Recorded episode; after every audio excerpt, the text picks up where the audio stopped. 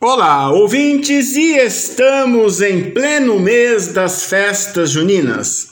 Essas festas que alegram o Brasil inteiro, de norte a sul, em cada lugar, em cada estado, em cada região, as festas juninas assumem um caráter particular, mas sempre presente o espírito festivo da partilha, da boa comida, das tardes, dos dias e das noites que se mostram estreladas, já que vivemos as festas juninas no período do inverno período em que as noites são mais frias, mas as noites também são mais limpas.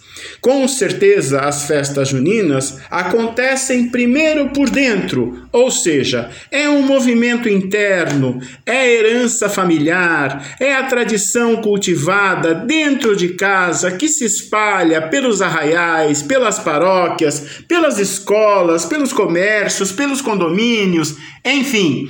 As festas juninas são um pavio para a alegria constante do povo brasileiro.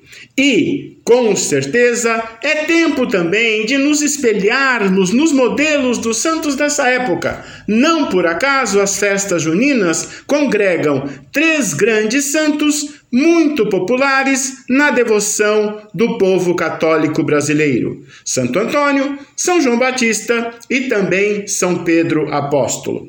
Mas as festas juninas acontecem de forma mais ou menos igual em todo lugar. O que muda é, eventualmente, um ou outro sabor, uma ou outra receita, eventualmente como se dança a quadrilha, ou ainda o espaço em que a festa acontece.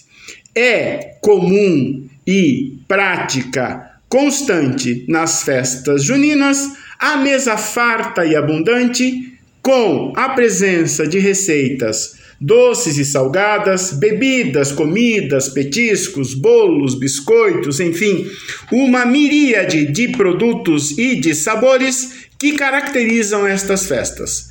Um dos ingredientes que está presente nas festas juninas é o amendoim, ou seja, receitas com o amendoim, tanto em pratos doces quanto em pratos salgados.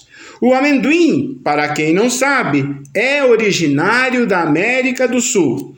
Está situado, inclusive historicamente, por vários países da América do Sul.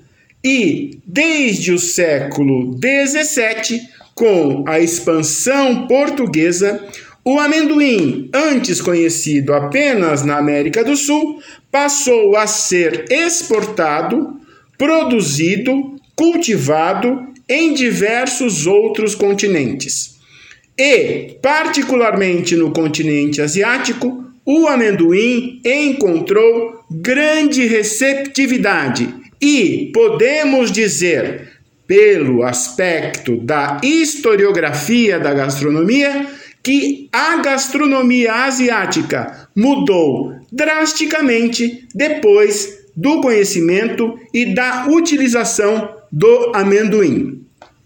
Pois bem, o amendoim também popularizou-se na América do Norte, já que foi levado pelos escravos africanos, e também em grande parte da América Central e Caribe. Ganhou o gosto europeu e hoje é cultivado em diversos países. É isso, vou deixar com vocês uma receita contemporânea de festa junina, um delicioso pavê de amendoim. Espero vocês no portal a12.com barra Sabores do Brasil.